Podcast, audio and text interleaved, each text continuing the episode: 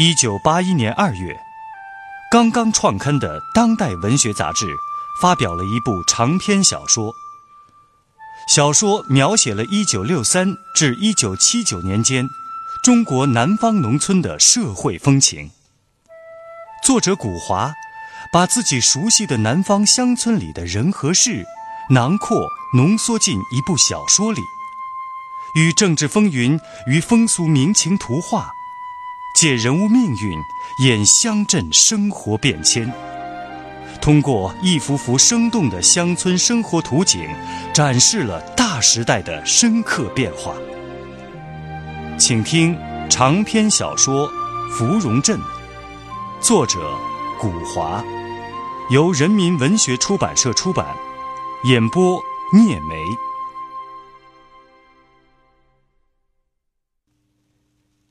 转眼就到了一九六四年的春天。这一年的春天多风多雨，寒潮频频。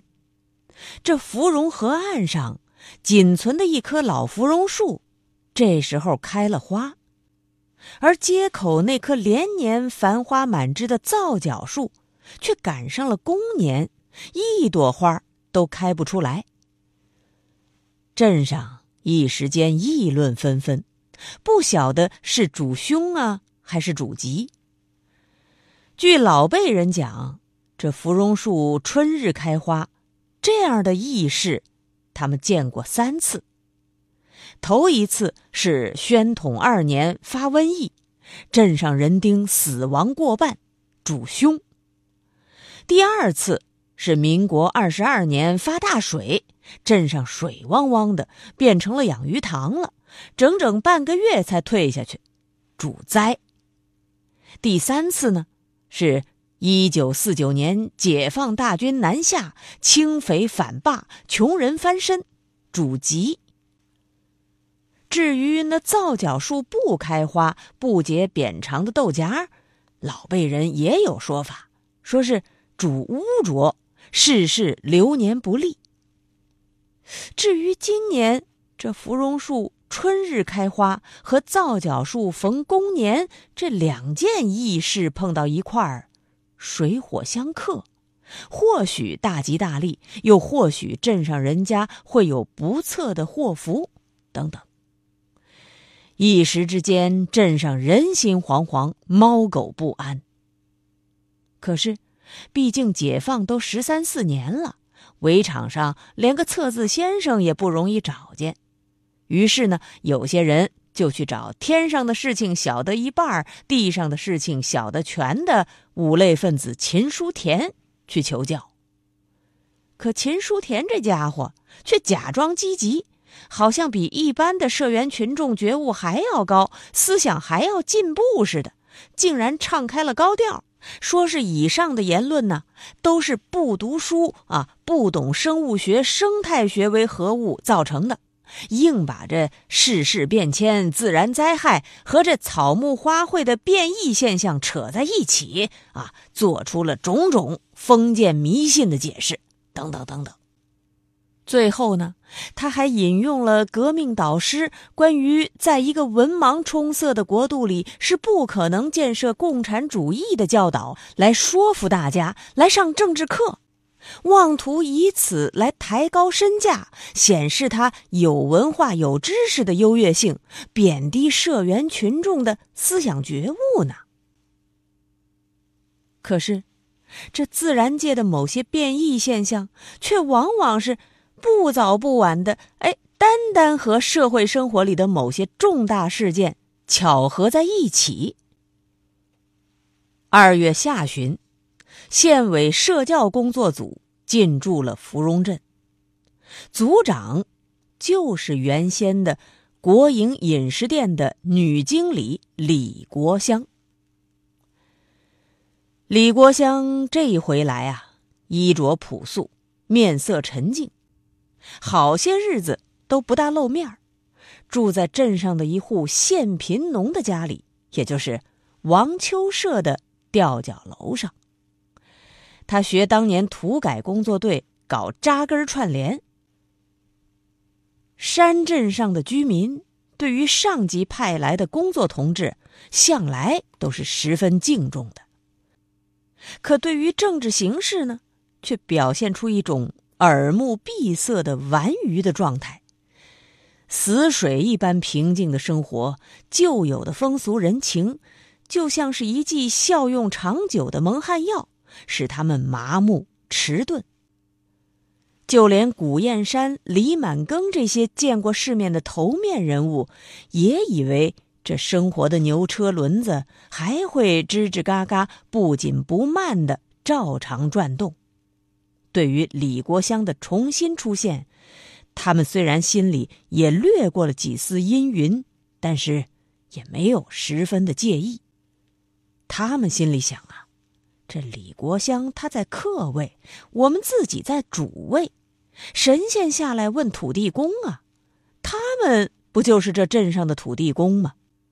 不管是哪个仙姑奶奶、官家脑壳来，外里外法的事，大约是难以办起来的。再加上。这一段时间呢，古燕山为着粮站发放一批早稻优良品种，李满庚为着大队的春耕生产，忙还忙不赢呢。工作组住进王秋社的吊脚楼这件大事，暂时还没有成为本镇的重要新闻。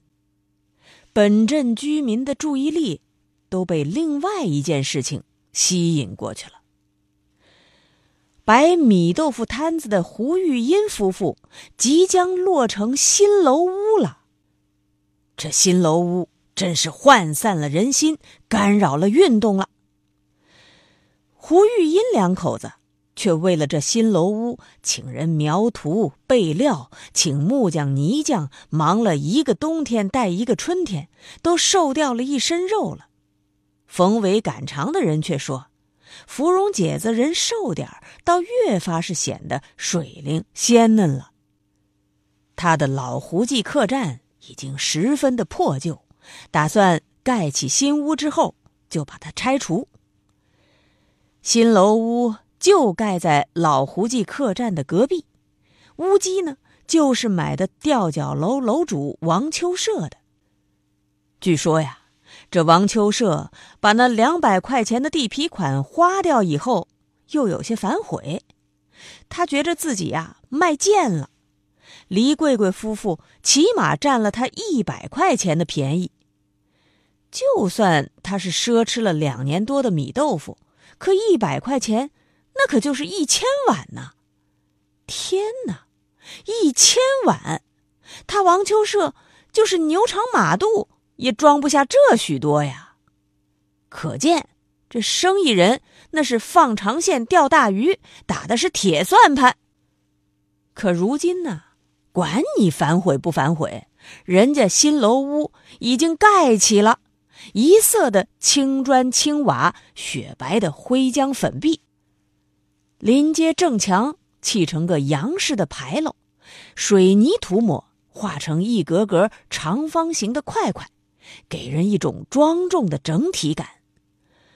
楼上呢，开着两扇门窗两用的玻璃窗，两门窗之间呢是一道长廊阳台，啊，砌着菱花图案。楼下是青石阶檐红漆大门，一把会旋转的牛眼睛铜锁嵌进门板里。这座建筑物真可谓是土洋并举。中西合璧了，在芙蓉镇青石板街上，它和街头、街中、街尾的百货商店、南货店、饮食店互相媲美，蔚然耸立于它古老破旧的邻居们之上，可以称为本镇的第四大建筑，而且属于私人所有。这脚手架还没有完全拆除呢。本镇的居民们就天天在那儿围观、评价、感叹了。社教工作组组长李国香同志也夹杂在人群中来观看过几回，并且在那小本本上记下了几条群众反应。哎呦，这攒钱好比是真挑土，想不到啊，卖米豆腐得厚利，盖起大屋来哦。嘿，这比解放前的茂源商号还气派，比那海通洋行嘿还要排场哦。哼，人无横财不富，马无夜草不肥，没个三千两千的，这楼屋怕是拿不下哦。哎，这黎贵贵这屠户杀生出身。入赘在胡氏家里，不晓得哪是人积下的德哟。嘿，这胡玉音真是本镇女子的头块牌呀！不生不气的，这票子没有存进银行，不晓得是夹在哪块老砖缝缝里了。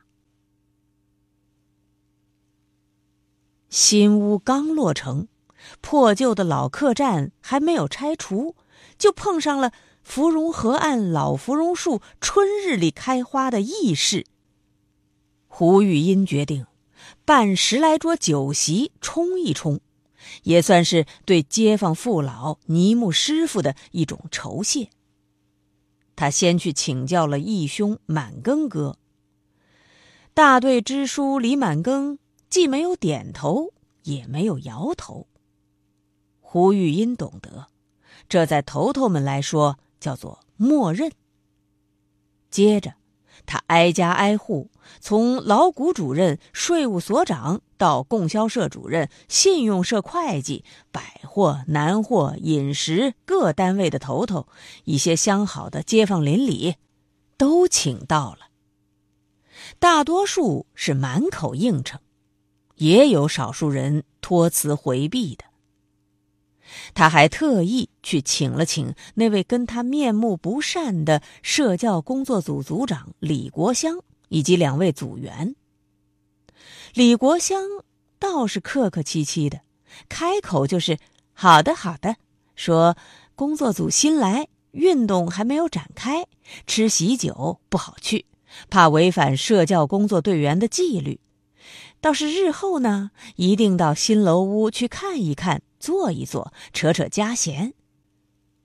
这李国香这回真是身份不同，这待人接物、讲话办事的水平也不同了。胡玉音见他和和气气的，心里自是宽慰感激。芙蓉镇不仅因一个时代的忠实记录而具有极高的认识价值。也因出色的艺术品格，跻身当代长篇小说的经典之列。二零一八年九月，芙蓉镇入选由中国作协小说选刊杂志社、中国小说学会等单位主办的中国改革开放四十年最具影响力小说。长篇小说《芙蓉镇》正在播出。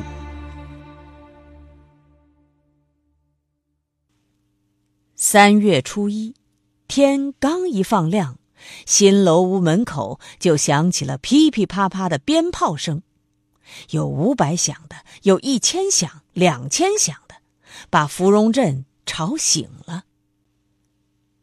红漆大门洞开，贴着一副惹眼醒目的红纸金字对联儿，上联是“勤劳夫妻发社会主义红财”。下联儿，山镇人家添人民公社风光，横批，安居乐业。不用说，这副对联儿那是出自秦书田的手笔。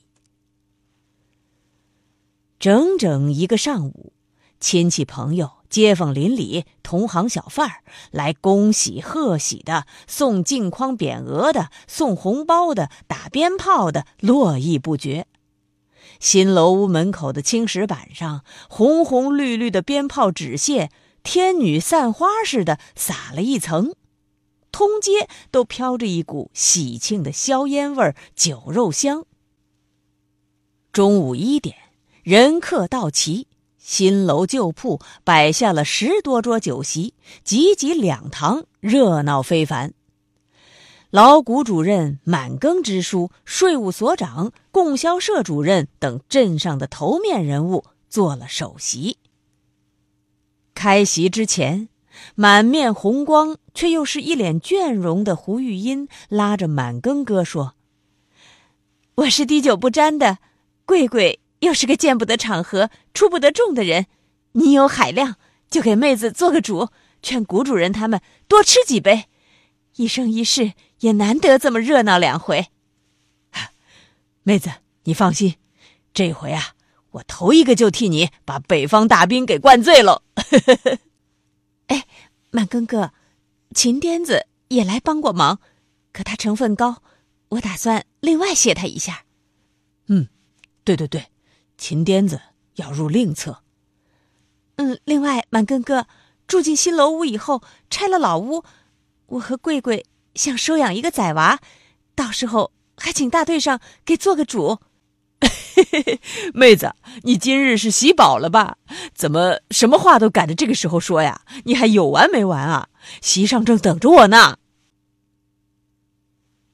是的，胡玉音没吃没喝，可听着乡邻们的恭贺声，看着张张笑脸，就喜饱了，醉倒了。北方大兵古燕山今天兴致特别的高。这第一轮酒喝下肚，在大队党支书李满庚的催促下，他端着酒杯站起来，来了一段即兴祝词。他讲的是一口纯正的北方话，没有杂一点本地土腔。在一切正规严肃的场合，他都坚持讲一口北方话，好像要用以显示其内容的重要性。同志们，今天咱们呐都和主人一样的高兴，来庆祝这幢新楼房的落成。一对普通的劳动夫妻，靠了自己的双手积蓄下款子，能盖这么一幢新楼房，这说明了什么问题呢？啊，劳动可以致富，可以改善生活，咱们呐。不要苦日子，咱要过幸福的生活。这个就是咱社会主义制度的优越性，咱共产党领导的英明。这是今天大家端着酒杯，吃着鸡鸭鱼肉，应当想到的第一点。那第二一点呢？那大家都是在一个镇子上住着，对于这幢新楼房和它的主人。咱们应当抱一个什么样的态度呢？啊，是羡慕还是妒忌呀？啊，是想向他们看齐，还是站在一旁风言风语啊？我觉得应当向他们看齐，应当向这对勤劳的夫妇学习。当然了。不是叫咱人人都去摆摊子卖米豆腐，哈，哈这发展集体生产和家庭副业，门路多得很。这第三一点嘛，咱们不是经常讲要建成社会主义，进入共产主义吗？我想啊，这共产主义社会啊，坐着是等不来的，伸着手也没有人给。那前几年吃公共食堂大锅饭，也没有吃得成啊，对吧？我想着共产主义嘛，在咱们芙蓉镇，那是不是呃可以先来一点儿呃具体的标准？这每户人家除了吃好穿好之外，那要都盖这么一幢新楼房，而且呀，比这幢楼房还要盖得好，盖得高。盖得有气派啊！把咱们镇上的呃草顶土砖房，还有什么山皮木板房，那歪歪斜斜的吊脚楼，门板都发黑了、发霉了的老铺子，逐步的换成楼上楼下电灯电话。这么一来呀，咱芙蓉镇的青石板街的两边那就新楼房一幢挤着一幢啊。就跟那大城市里边那一条条整齐漂亮的街道一个样了，对不对啊？对，老谷主任，你说的太好了。因为不是在会场上，大家对于北方大兵的这席祝酒词，不是报以热烈的掌声，而是报以笑声、叫好声、杯盏相碰的叮当声。当然，也有少数人在心里嘀咕：“这个老谷，这两杯酒落肚，就讲开了酒话了啊！家家住新屋。”呃，过好日子，那就是共产主义。可是如今，这上头来的风声很紧呐，好像阶级和阶级斗争，那才是革命的根本，才是通向共产主义的路径啊。接下来，镇税务所长也举起酒杯，讲了几句话。当他提议住新楼屋的主人早生贵子、人丁兴旺的时候，获得了满堂的喝彩叫好。酒是家做的杂粮烧酒，好进口，有后劲儿；菜是鸡鸭鱼肉十大碗。老谷和李满庚两个人来了豪兴，开怀畅饮。不过，也有细心的人冷眼旁观，看出来，这吊脚楼主王秋社破天荒头一回没有加入这场合来跑堂帮忙，一享口福啊！这可真有点让人觉得反常啊！是王秋社心疼自己贱价卖掉的地皮，不愿意看到人家在那块本来是属于他的胜利果实上盖起了新楼屋，还是社教工作组住进了他的吊脚楼？如今他又成了红人，当了根子，协助工作组忙运动、抓中心，实在是抽不开身。还有一种令人担忧的猜测。就是，或许他已经听到了什么消息，摸着了什么风头，提高了觉悟，有了警惕性了。您刚才听到的是长篇小说《芙蓉镇》，作者古华，由人民文学出版社出版，演播聂梅。感谢您的收听。